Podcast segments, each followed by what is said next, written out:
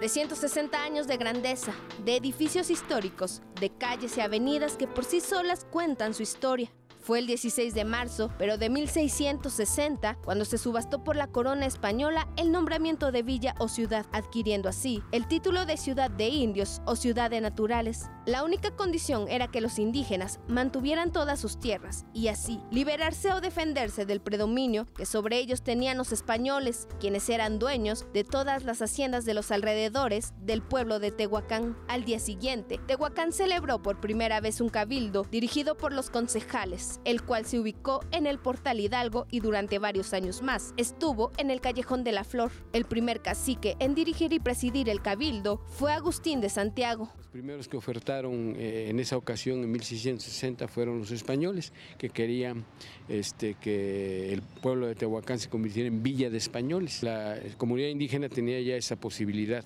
de dilucidar sus, sus asuntos administrativos o civiles mediante su propio cabildo, en su propio Fue a finales del siglo XIX, en la época del porfiriato, cuando Tehuacán despegó en materia político-económico-social, inició en la industria de la jarcia y detonó el turismo mediante las embotelladoras de agua. En ese momento fueron García Crespo, Valseca y San Lorenzo agua que se asegura proviene de los deshielos del Citlaltépetl y en su recorrido subterráneo obtiene la calidad del traslado de todos esos minerales y que se descubrió tenía propiedades curativas para los males hepáticos y estomacales. De acuerdo a la historia, el Hotel El Riego en un inicio se llamó Sanatorio El Riego y es que la gente llegaba a curarse. Fueron tres puntales que, determinaron de alguna manera eh, pues darle esa, ese prestigio que que Tehuacán tuvo en su momento eh, en el siglo pasado, que pues fue uno de los, por ejemplo, uno de los destinos turísticos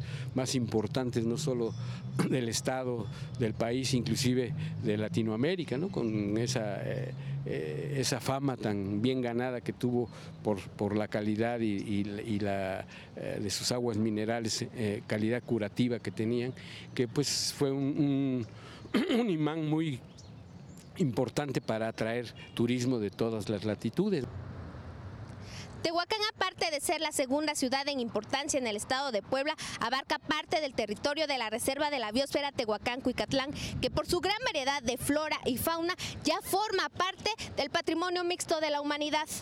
Tehuacán se colocó en un centro turístico a nivel nacional. Su situación geográfica lo ubica entre los mejores centros de trabajo por tener puerta a la Mixteca poblana, al estado de Oaxaca, Puebla, Veracruz y México. En los años 60, las investigaciones del arqueólogo Richard McNish y su equipo multidisciplinario descubrieron en Tehuacán la cuna del maíz. Después del embotellado, vino la industria avícola, la industria maquiladora y creció la ciudad en su arquitectura. Desde el trazo de la ciudad este, Tehuacán contó con edificaciones este, pues que iban de acuerdo a, la época de, los estilos arquitectónicos. Nosotros tenemos actualmente edificios con gran valor arquitectónico que son este, las iglesias. El, Carmen, por ejemplo, es eh, de un estilo barroco muy, muy bien definido y muy, bien, y muy apreciado, que a mi juicio es, digamos, de los inmuebles